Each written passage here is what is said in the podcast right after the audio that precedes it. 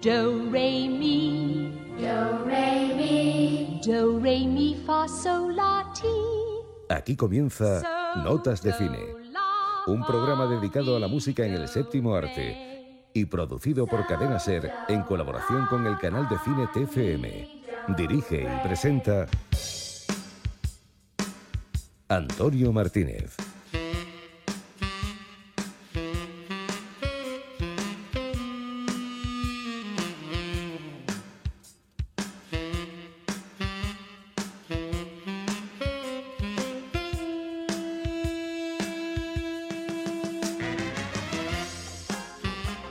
Tal? Bienvenidos otra semana a Notas de Cine. Que en este programa cabe todo tipo de música es algo que hemos repetido innumerables veces. Que nos ocupamos por igual de los clásicos y de las novedades de la cartelera también. Que nos interesa lo mismo el cine español que el internacional, o las películas comerciales y las de autor, es algo que ya sabéis. El caso es que resulten interesantes para el espectador y sobre todo que su música merezca la pena.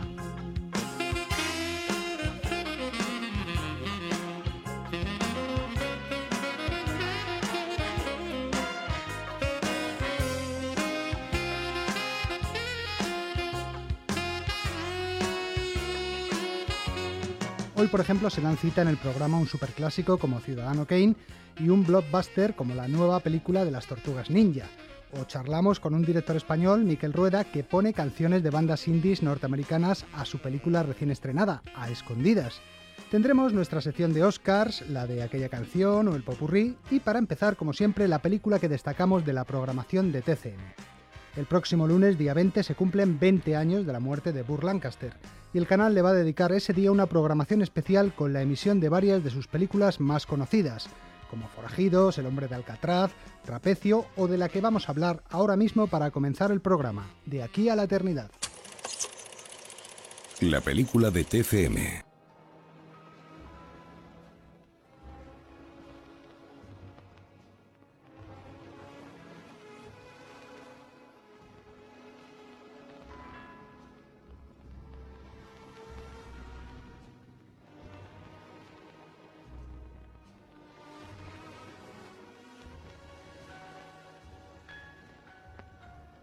En De aquí a la eternidad se recuerda sobre todo el apasionado beso que se dan Bar Lancaster y Deborah Kerr en la orilla del mar, mojados por las olas. Nunca imaginé que pudiera ser así.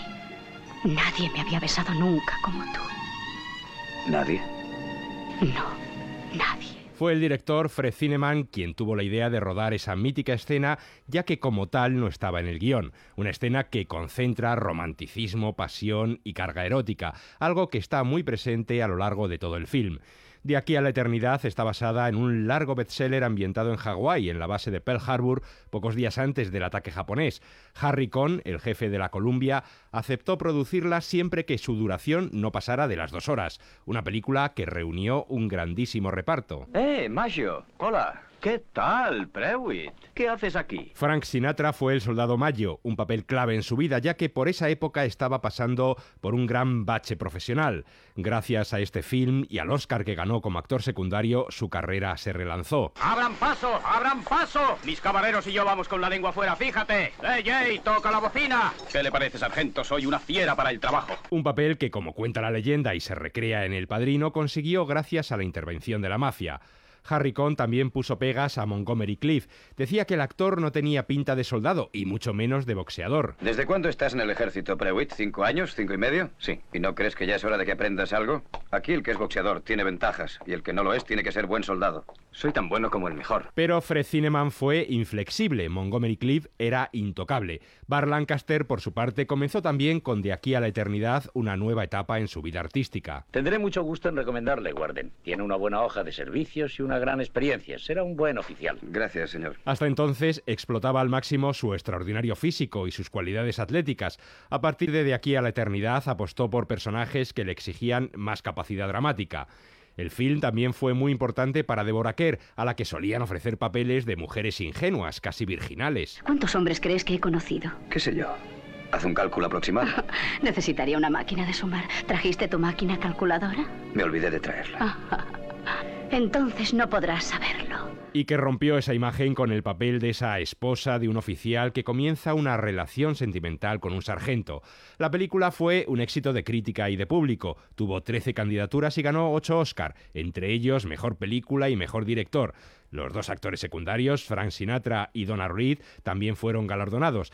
La banda sonora, compuesta por Morris Stoloff y Josh Dunning, obtuvo también una de las nominaciones y poco después el propio Frank Sinatra cantaba una versión de su tema central.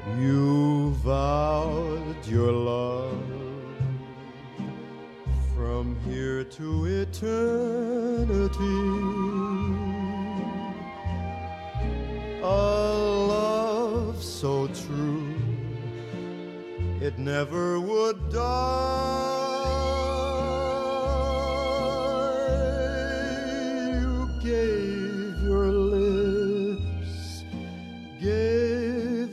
So willingly. How could I know your kiss meant goodbye? Aunque es un verdadero pecado interrumpir a Frank Sinatra mientras canta, no tenemos más remedio que hacerlo para repasar con nuestro popurrí otras películas que forman parte de la programación de TCM de la próxima semana. Lo siento, pero yo no quiero ser emperador. Ese no es mi oficio. No quiero gobernar ni conquistar a nadie, sino ayudar a todos si fuera posible, judíos y gentiles, blancos o negros. Tenemos que ayudarnos unos a otros. Los seres humanos somos así. Queremos hacer felices a los demás, no hacerlos desgraciados. No queremos odiar ni despreciar a nadie. En este mundo hay sitio para todos. La buena tierra es rica y puede alimentar a todos los seres. El camino de la vida puede ser libre y hermoso, pero lo hemos perdido.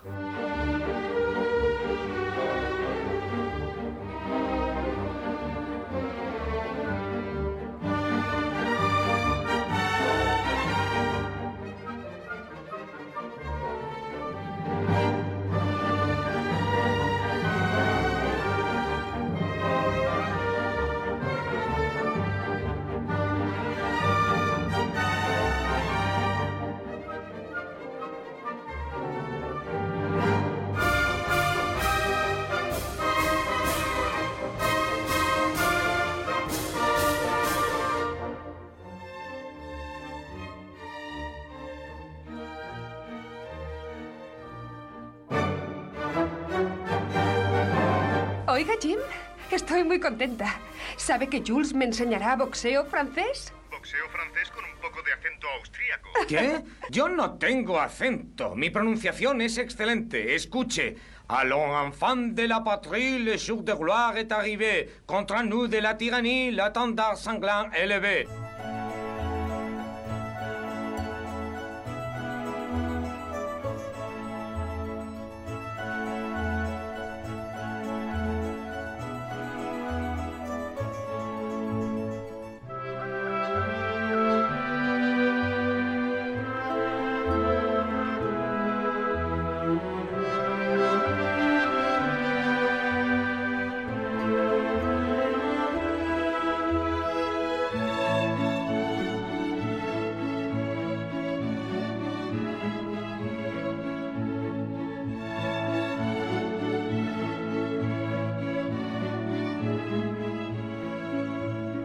¿Qué motivos tiene usted para quejarse? Tiene todo lo que le importa. Tiene el apellido, la posición, el dinero. Resulta que el amor de mi esposo me importa más que esas cosas. Oh, déjese de melodramas, señora Haynes. Eso de ir de noble esposa y buena madre me aburre como nada. Y seguro que también aburre a su esposo. Es usted una mujer dura, ¿verdad? Puedo ser suave en determinadas ocasiones. Oiga, ¿qué, qué, qué esperaba que hiciera? ¿Echarme a llorar y suplicar que me perdone? ¿No es eso lo que busca de verdad, señora Haynes?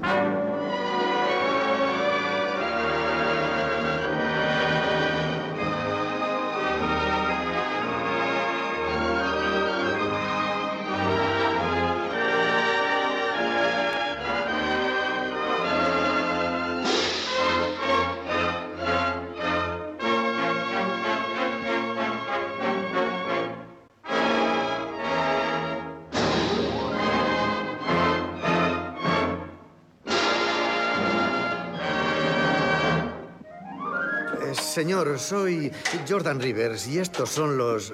Traseros mojados de Cotonelia, Mississippi. Canciones de salvación para serenar el alma. Nos han dicho que paga un buen dinero por grabar canciones. Bueno, eso depende. ¿Cantáis canciones de negros? Eh, Nosotros somos negros, señor. Todos salvo el, el, el acompa- el tipo que toca la guitarra. Sí, pero yo no grabo canciones de negros. in constant sorrow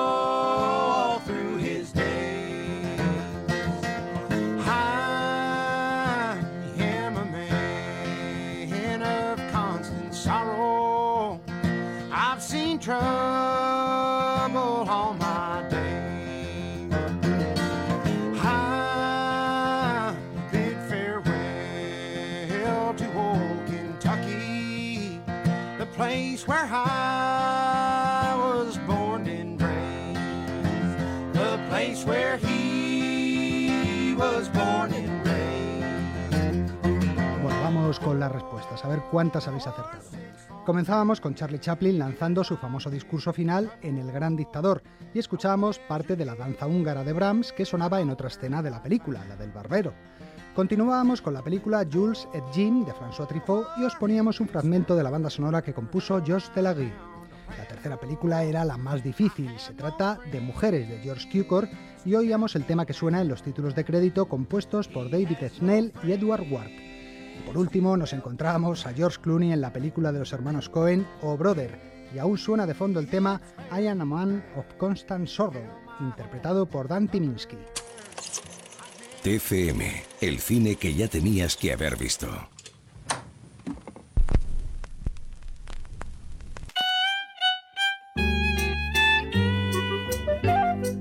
Discoteca de Oro, las mejores bandas sonoras de la historia. Hoy traemos a esta sección la película que en muchas listas figura como la mejor de la historia. Ciudadano Kane, ese es su título. Sea o no la mejor, es indudable que se trata de una de las más influyentes y revolucionarias de la historia del cine, innovadora por su estructura de guion, por el uso de la profundidad de campo, la perspectiva sonora y otras muchas originalidades que cambiaron el lenguaje cinematográfico, entre ellas la banda sonora que compuso Bernard Herrmann. El argumento lo conocéis todos, es la historia del multimillonario Charles Foster Kane, contada a través de la investigación periodística que comienza a partir de la última palabra que pronuncia antes de morir. Rosebud. Un hombre que pudo ser presidente, que fue tan amado como odiado, de quien más se ha hablado en nuestro tiempo, y que cuando va a morir, todo lo que piensa es en Rosbud. Póngase en contacto con cuantos le conocieron, los que le conocieron íntimamente. Hable con quien trabajase con él en alguna ocasión. Rosbud. Seguramente se tratará de algo muy simple.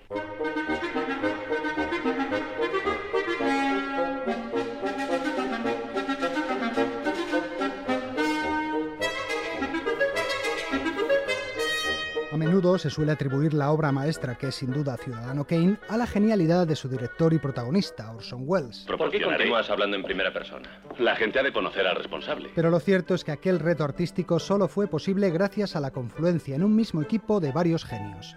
Ciudadano Kane no sería lo que es sin el guion de Herman Mankiewicz, la fotografía de Greg Tolan, el montaje de Robert Wise, los decorados de Perry Ferguson y la música de Bernard Herrmann. No os mentiré, no tengo la menor idea de lo que estoy haciendo. Cualquiera de vosotros ha pasado más tiempo en un plató que yo. Todos conocéis muy bien vuestro trabajo y, y yo todavía estoy aprendiendo el mío. Os pido que tengáis paciencia y que me ayudéis. En realidad no todos eran veteranos en sus trabajos. A la vez que debutaba Orson Welles como director, debutaba también como compositor de cine Bernard Herrmann, al que Welles había conocido en la cadena de radio CBS. Con tan solo 23 años, Herrmann había empezado a componer sintonías y música para los espacios dramáticos de la emisora, entre ellos los que ofrecía Orson Welles con sus actores del Mercury Theatre. El más famoso fue sin duda la emisión de la Guerra de los Mundos, que en 1938 hizo creer a los americanos que estaban siendo invadidos por marcianos.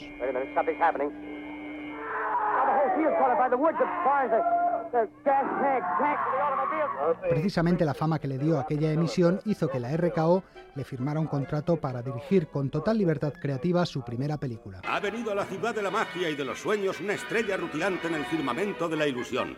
Tiene 24 años y su nombre es Orson Welles. Que suenen las trompetas, despliega las pancartas, Hollywood. Ha llegado el niño prodigio. Y Orson decidió llevarse con él a Bernard Herrmann. Ahora sé qué película quiero hacer. Toda mi vida, mis aptitudes, mis esperanzas conducen a este momento, a este instante, a ti y a mí. Orson. Haremos historia. Vamos a dejarles con la boca abierta.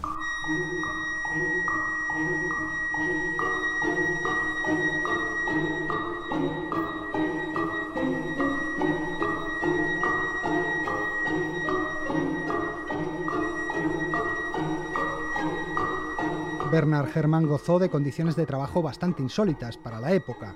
Para empezar, dispuso de 12 semanas para componer la banda sonora, cuando lo habitual eran tres. Además, trabajaba allí en el estudio mientras se rodaba y editaba la película, lo que permitió un encaje milimétrico de la música con las imágenes, y varias escenas fueron montadas además en función de la partitura, y no al contrario, como era lo normal. Estoy intentando trabajar. Perdona, Bernie, hablaremos fuera.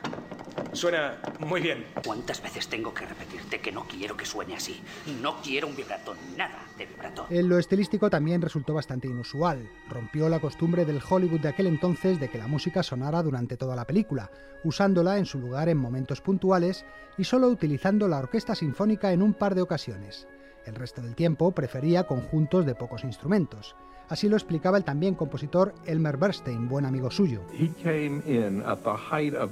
Llegó en pleno apogeo de los compositores centroeuropeos, Max Steiner, Dmitri Tiomkins, etc.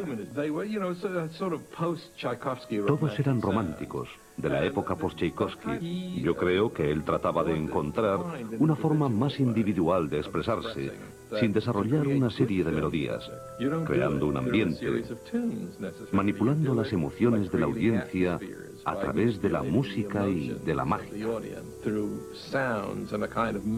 Herman crea dos leitmotivs principales que ya suenan y se mezclan en la primera escena de la película.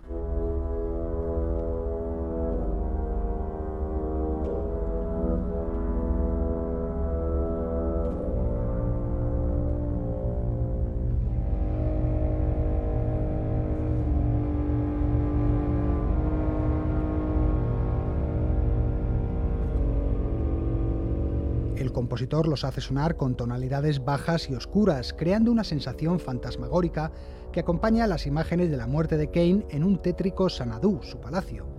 David Raksin, compositor de cine. Tenía este fantástico sentido del color orquestal, derivado de sus años de radio y de dirigir la Sinfónica de la CBS. Y ya sabes, todo ese fondo de bajos. Los clarinetes, los trombones, la tuba y todo lo demás. El color oscuro es algo muy característico de Benny, que después han imitado muchos. El primer leitmotiv solo tiene cinco notas y es el llamado leitmotiv del poder, que expresa la ambición del protagonista. Lo escuchamos repetidas veces a lo largo de la película en escenas que tienen que ver con el imperio que va forjando Kane. ¡Claro! Soy Charles Foster Kane. Di lo que deseas y enseguida será tuyo.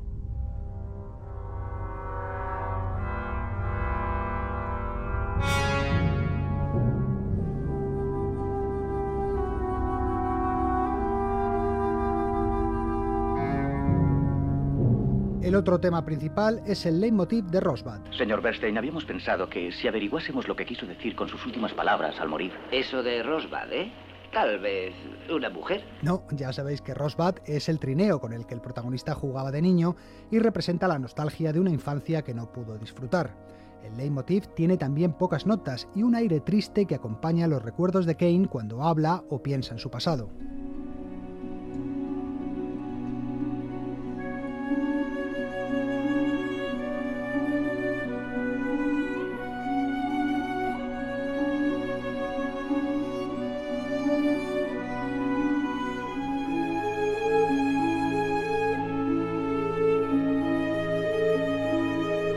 También numerosos temas de muy corta duración. A veces son tan solo ráfagas musicales de apenas unos segundos que sirven para pasar de una escena a otra, tal y como Herman hacía en la radio, y poder dejar así los diálogos libres de música.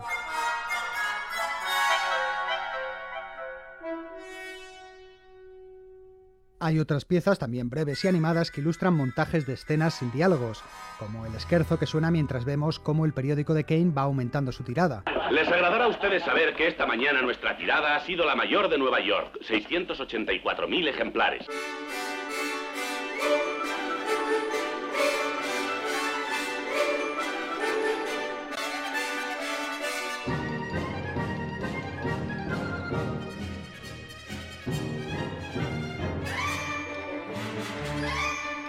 Vals de fondo sobre el que Wells resume en pocos segundos el primer matrimonio del protagonista, con varias escenas de desayunos cada vez más desangelados. Bueno, pues después de los dos primeros meses, ella y Charlie ya casi no se veían, solo al desayunar. Un matrimonio igual a cualquier otro matrimonio.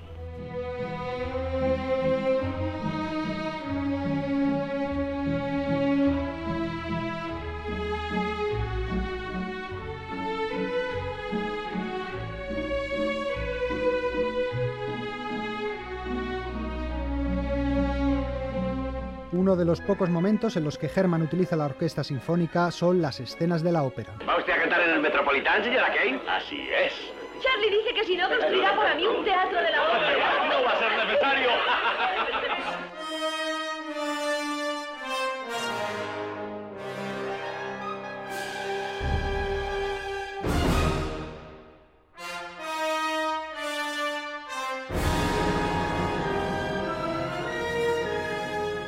protagonista se empeña en que su segunda esposa debute como cantante de ópera, algo para lo que evidentemente no está dotada. Hay quien puede cantar y hay quien no puede. ¡Imposible! ¡Imposible! No se le paga para que opine sobre las condiciones de la señora Kane. Lo que ha de hacer es educar su voz. Señor Kane. Nada más. Para estas escenas, Herman compuso el aria de una ópera ficticia. La línea vocal está escrita para una soprano con una tesitura muy alta a la que no puede llegar el personaje de Susan. La idea es que así su voz sonara débil, pero no demasiado terrible, ya que Kane no era ningún ignorante para empeñarse en hacerla subir a un escenario de no tener alguna oportunidad. Con esa debilidad se justifica su fracaso. La señorita Susan Alexander, una preciosa aficionada pero incompetente, inauguró anoche el nuevo edificio de la Ópera de Chicago. Por fortuna, no hemos de juzgar en esta sección su voz. En cuanto a su actuación, es totalmente imposible de... En cuanto a su actuación, es totalmente imposible decir nada, salvo que en opinión de este crítico representa un rotundo fracaso.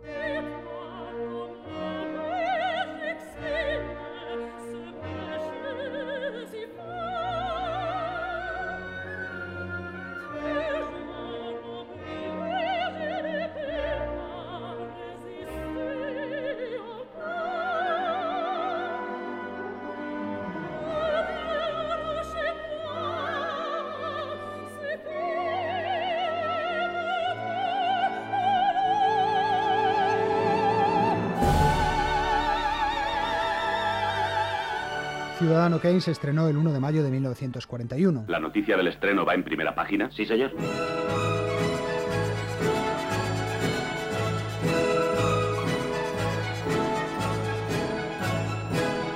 Aunque la crítica la trató bien, el público no respondió con entusiasmo. Fue nominada a nueve Oscar, pero finalmente solo ganó el de mejor guion. Se dice que el millonario William Randolph Hearst, en el que parece evidente que está inspirado el personaje protagonista de la película, presionó a través de sus periódicos para que Ciudadano Kane no triunfara. A otra persona esto le serviría de lección, pero usted necesita más de una. Y la recibirá tarde o temprano. Sería conveniente que no lo olvidase. La banda sonora de Bernard Herrmann tampoco consiguió la estatuilla, pero curiosamente el compositor ganó el Oscar aquel mismo año por otra partitura bastante más anodina, la de la película El hombre que vendió su alma.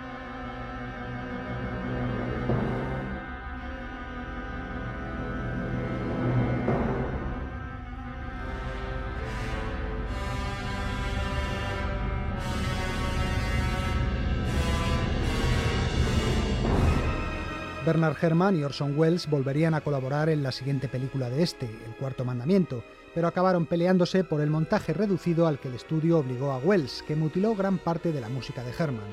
¿Y que no nos hablábamos? Sí, claro que nos hablamos. Estás despedido.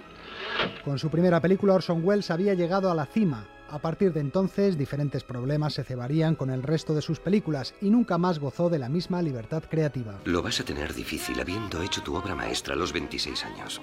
¿Es eso lo que crees? ¿Que me voy a quemar a la avanzada edad de 26 años? Todas las estrellas se apagan, Orson. Es la llama lo que cuenta. Para el músico, en cambio, Ciudadano Kane fue solo el comienzo de una carrera extraordinaria que ha hecho que hoy en día muchos consideren a Bernard Herrmann el mejor compositor de la historia del cine.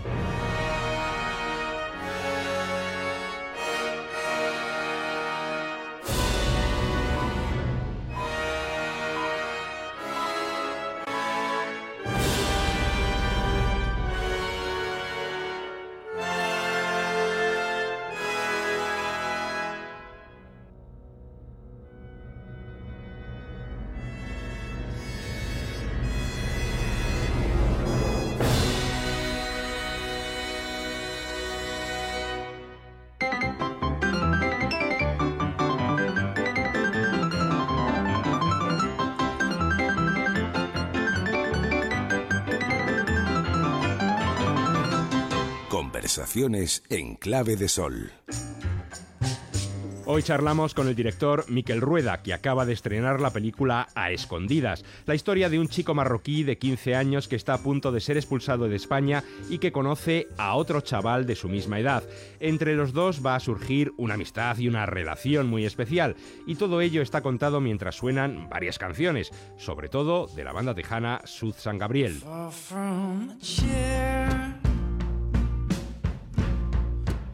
Yo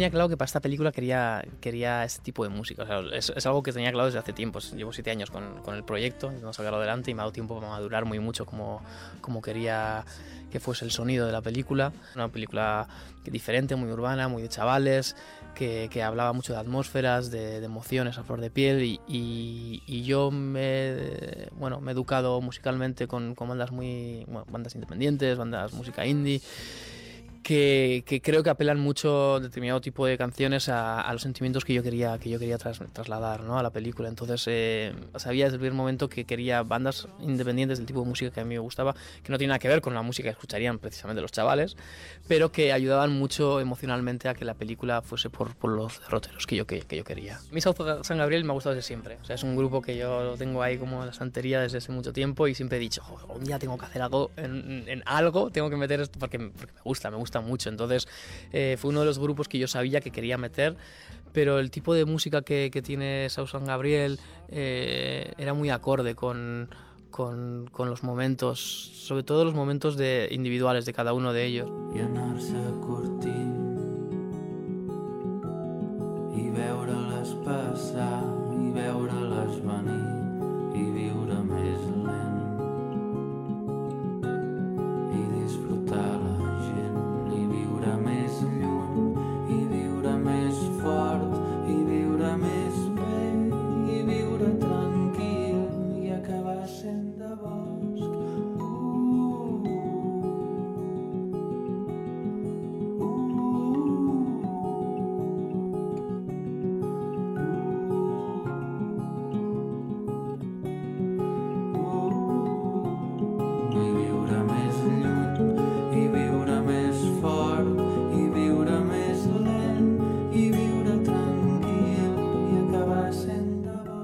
Canción entró en mi vida, en la vida de, la, de Escondidas, en los ensayos. Eh, en los ensayos estuvimos ensayando con Laura. Laura yo es una coach de actores, eh, sobre todo de chavales, catalana. Y en su momento, me, para, determinados tipos de, trabajos de que íbamos a hacer con los chavales, me, dijo que, bueno, que eligiese determinadas canciones para poder que mí me transmitiesen cosas que quisiera trasladar en la peli.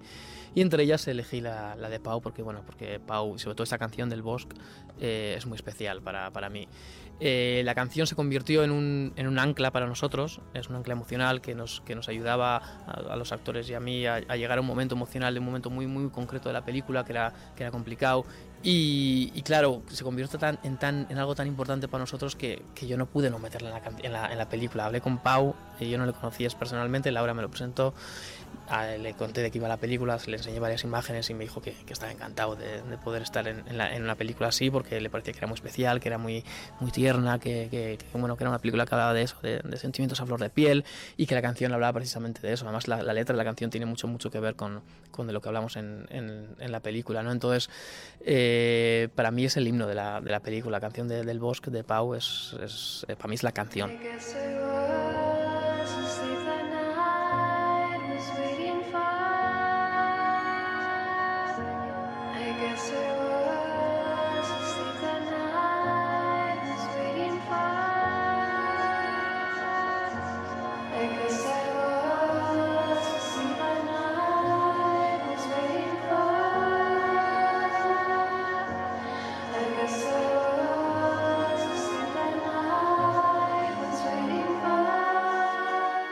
One Half es curiosa porque la, está utilizada en hasta tres ocasiones, creo que en la película.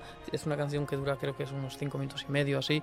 Y hemos utilizado diferentes momentos porque es una canción muy atmosférica. Algunas canciones tienen letra y otras canciones que son más atmosféricas, que son más, más instrumentales.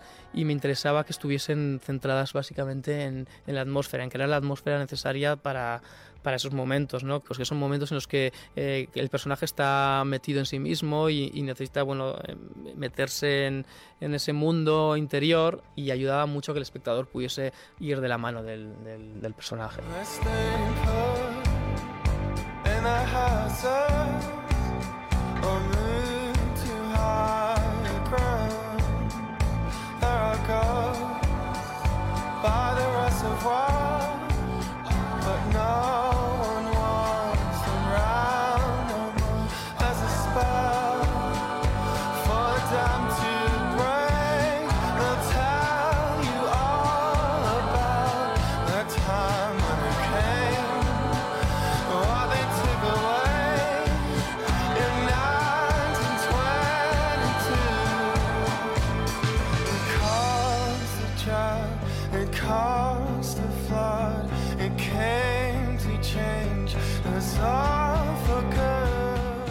Con el resultado estoy bastante contento porque, contento porque creo que, que al final nos hemos mantenido justo en esa línea en la que no haces un drama de, lo que está ocurriendo. La, la, historia era una historia de amor que se vive con naturalidad y que, pretendía precisamente eso, ¿no? que, que, fuese una historia contada con naturalidad, que ellos lo viven bien en primera persona y que tuviese sus momentos introspectivos, ¿no? sus momentos en los que los personajes pues, eh, se dan espacio para sí mismos y que la música ayudase a, llevar al espectador a, esos, a, esos, momentos. ¿no? Entonces sí que, sí que es verdad que la música, eh, las canciones que he escogido, intentan no pasarse ni por exceso ni por defecto eh, y que no subrayen mucho el momento emocional, sino que sean un acompañamiento, que no, que no te digan, ahora es cuando tienes que llorar, no, sino que te acompañen y a, tu, a tu sentimiento y luego cada uno se emocionará o más o menos dependiendo de, lo que le toque la, la, historia, ¿no? Pero que no, que no fuese un, un subrayador en fosforito, ¿no? Sino que fuese sin más un, bueno, un bolígrafo que te acompaña y que si quieres te pone una coma o si quieres te pone un punto y coma o, o bueno, o un punto.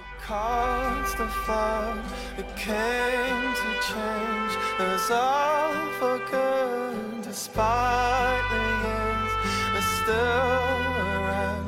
I would fall out for good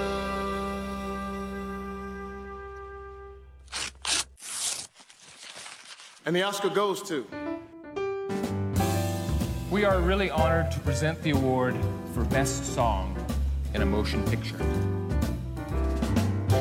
Antes, cuando hablábamos de la banda sonora de Ciudadano Kane, os hemos contado que Bernard Herrmann no ganó el Oscar aquel año por esa película, sino por otra partitura suya, la del hombre que vendió su alma.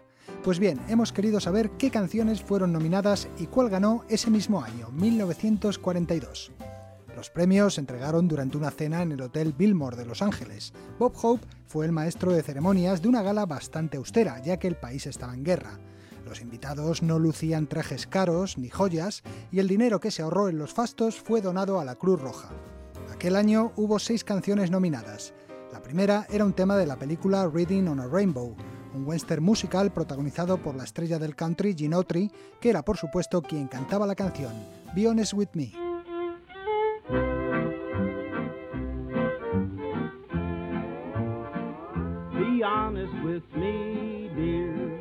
Whatever you do. Remember your mind, dear, so always be true. Wherever you wander, on land or on sea,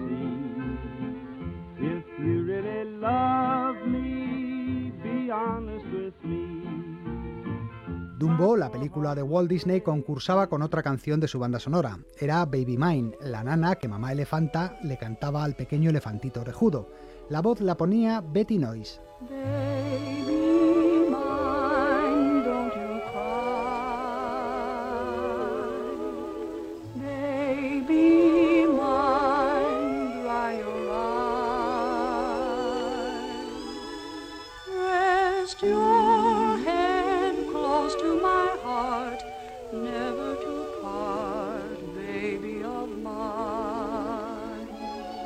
La tercera nominada pertenecía a Reclutas, una película del dúo cómico Abbott y Costello.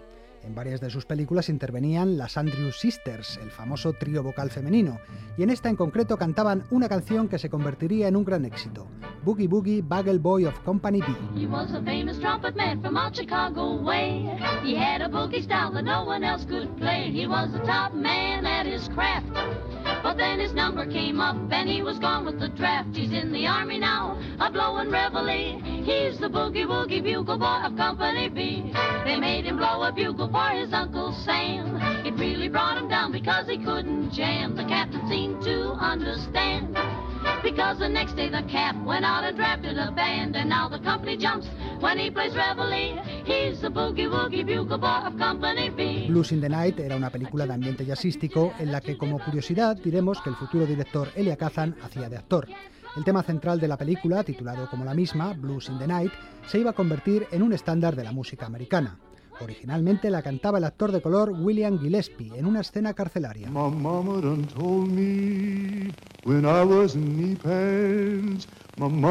told me, son. A woman of sweet talk and give you the big eye.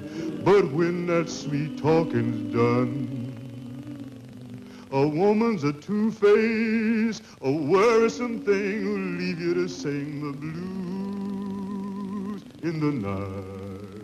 Otro tema de jazz, en este caso de Big Band, era el que pertenecía a la película Tú serás mi marido, una comedia protagonizada por la actriz patinadora Sonia Hine.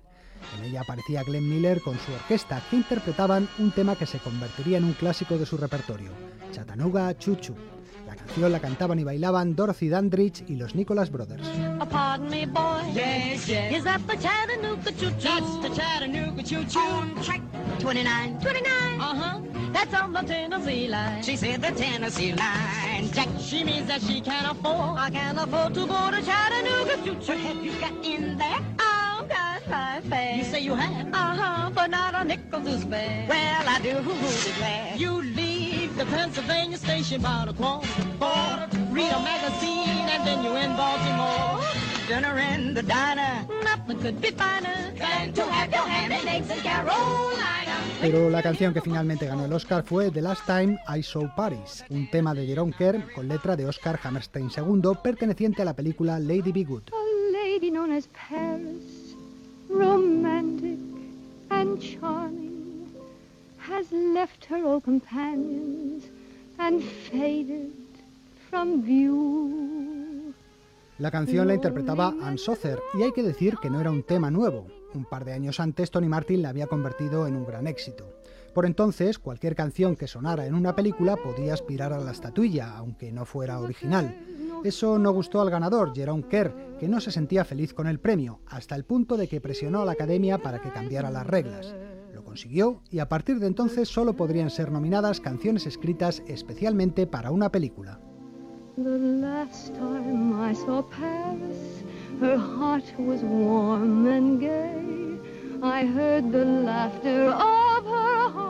In every street cafe.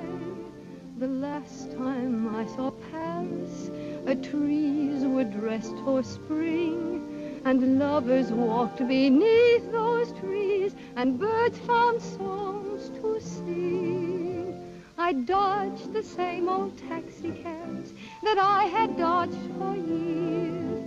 The chorus of their squeaky horns was music to my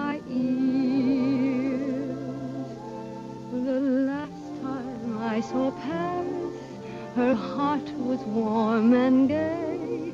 No matter how they change her, I remember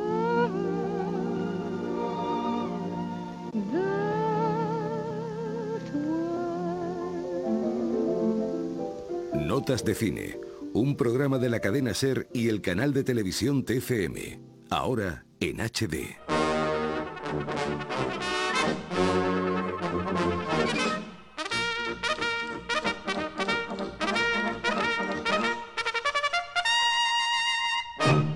Música de estreno. Esta semana ha llegado a nuestras carteleras una película de acción y aventura algo diferente. Cuatro tortugas iba luchando contra un robot samurai. En efecto, vuelven Leonardo, Rafael, Donatello y Michelangelo, las Tortugas Ninja, en un relanzamiento de esta franquicia que ya tuvo versión cinematográfica en los años 90. La película es una combinación de actores reales con la técnica de animación GCI que ya se usó en Avatar y que permite que estos curiosos seres se muevan como si fueran reales. Dirige Jonathan Liebesman, el de Ira de Titanes, y el reparto está encabezado por Megan Fox y Johnny Knoxville, la estrella de Jackass. De la música se ha encargado Brian Tyler.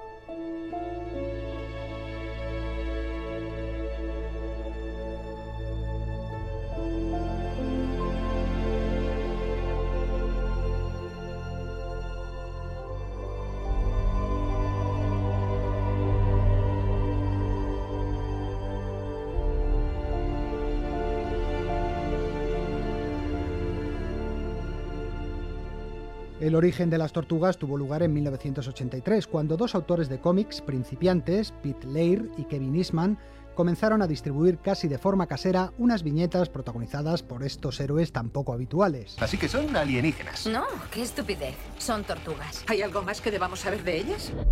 Son ninjas. Sorprendentemente, el cómic se convirtió en todo un éxito, tal es así que en 1987 se creó una serie de dibujos animados basada en él. En 1990 las tortugas ninja dieron el salto a la pantalla grande, al tiempo que la tortugomanía se extendía por todo el mundo, con muñequitos articulados, videojuegos y toda clase de merchandising. La película tendría tres secuelas más, además de otras tantas series de televisión, y ahora parece ser que ha llegado el momento de reactivar la franquicia cinematográfica. Pero vayamos a lo nuestro, la banda sonora, que es cosa del estadounidense Brian Tyler.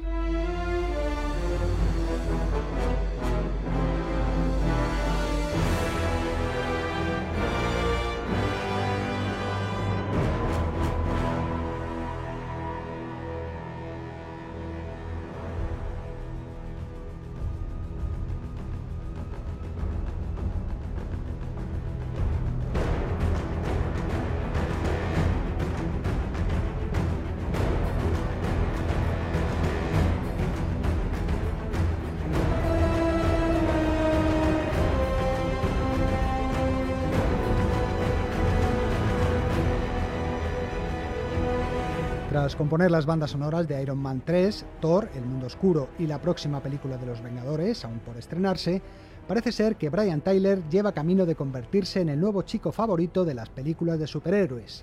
Algo bastante lógico, ya que en su filmografía abundan las películas de acción y aventura, como las sagas de los mercenarios o A Todo Gas. Con la banda sonora de Ninja Turtles, además cumple un sueño personal, ya que de niño era un gran fan de estos personajes. Es otra cosa con la que crecí. Crecí leyendo cómics de Iron Man, de Thor, pero también de las tortugas ninja. Me encanta la película. Hay algo que realmente se siente como si hubiera una amenaza real, es decir, mucha tensión, pero a la vez todo es muy divertido.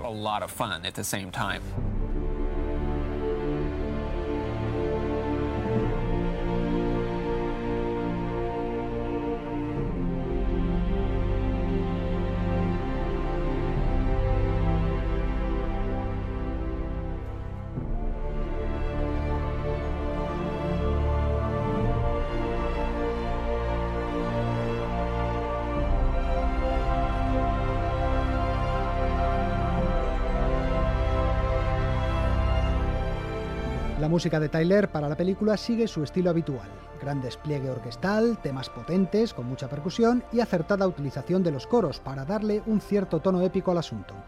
Hay algunos pasajes algo más suaves, como este que estamos oyendo de fondo, pero en general predomina la música de acción.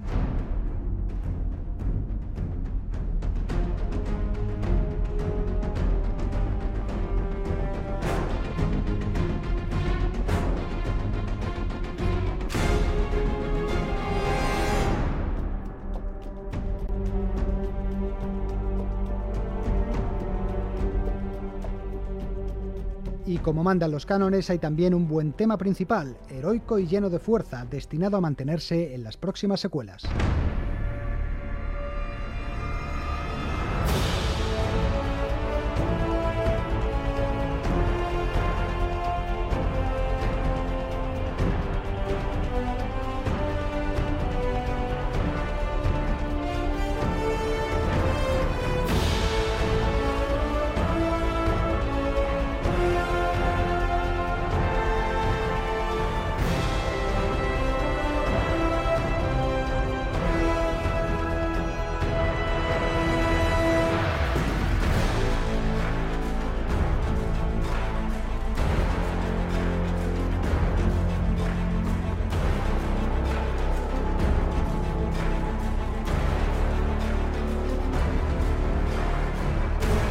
Notas de Cine, un programa de la cadena Ser y el canal de televisión TFM.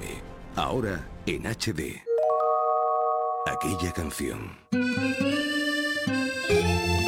El reciente estreno de Jersey Boys, la película que cuenta la vida de Frankie Valli y de los Four Seasons, nos ha hecho recordar que hay una famosa canción de este cantante que ha sonado en varias películas. ¿Os acordáis de cuál se trata?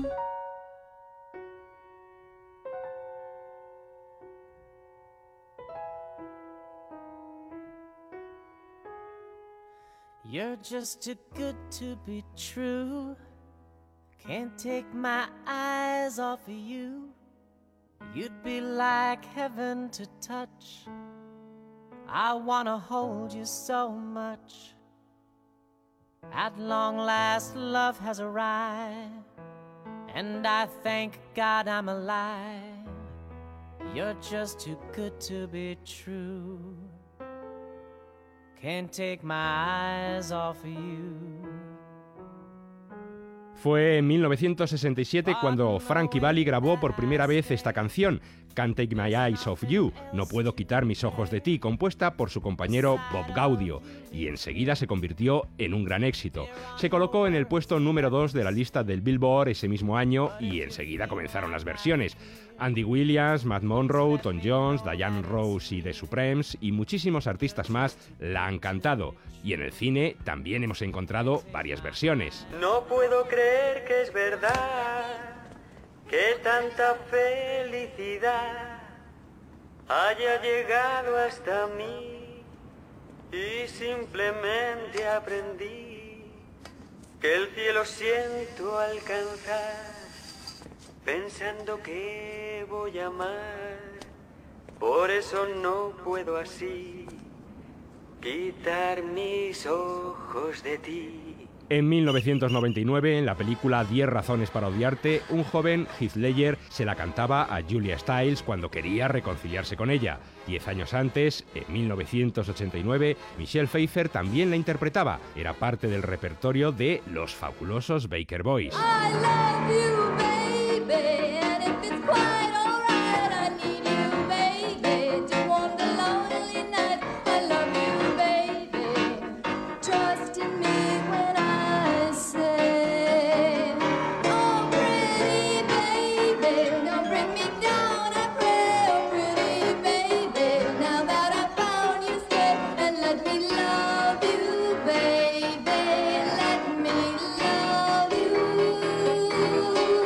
Pero vamos a detenernos un poco más en otra famosa película en donde también aparece varias veces.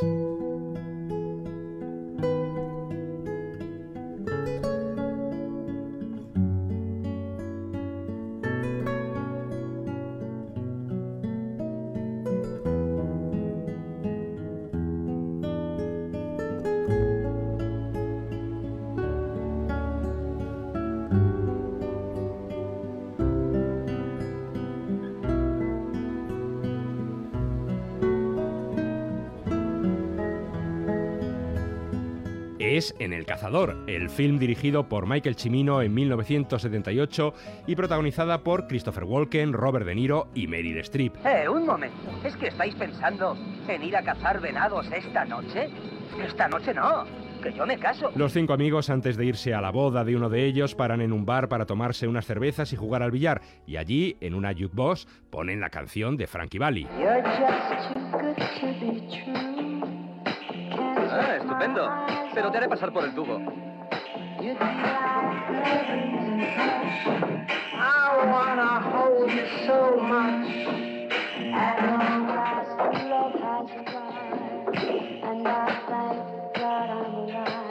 ¿Has visto?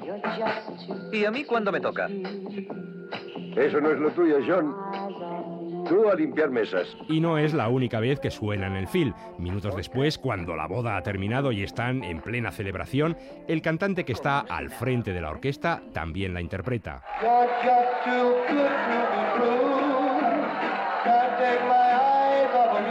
¿Bailaremos? El lunes.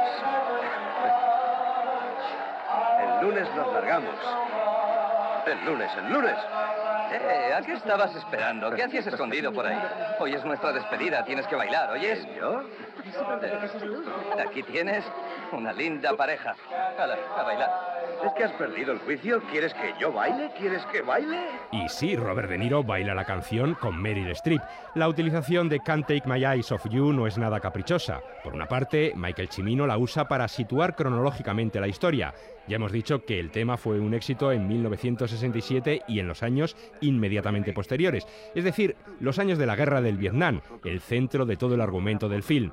Por otro lado, se trata de una canción alegre, optimista y que invita a la alegría, una alegría que se acabará justo cuando todos los amigos vayan a la guerra. Una canción de cine para cantar y para bailar, aunque como le ocurre a Robert De Niro en la película, no se haga muy bien. Desde luego reconozco que como bailarín soy un asco. Lo haces bien. Lo hago muy mal. No, de veras que no. Eres muy buena. just too good to be true. Can't take my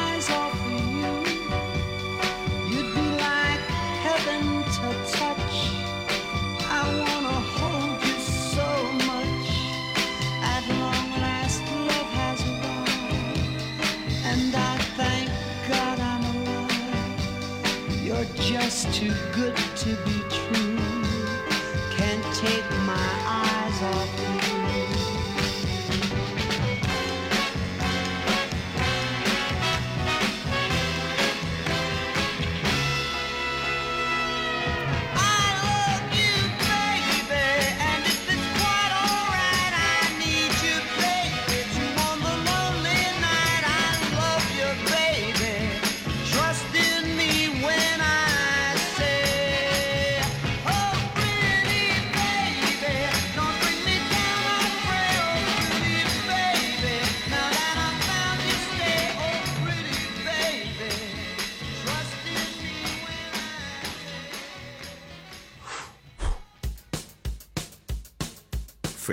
Cumpleaños, maestro.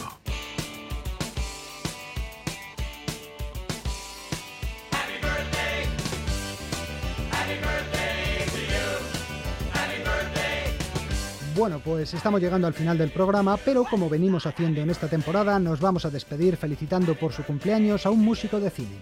Hoy domingo 19 de octubre cumple 64 años el elegante compositor británico George Fenton, autor de bandas sonoras como Gandhi, Grita Libertad, En compañía de lobos o Atrapado en el tiempo.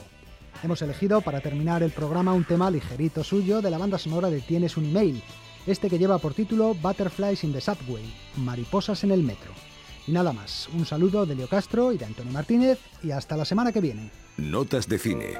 Un programa de la cadena Ser y el canal de televisión TFM. Ahora en HD.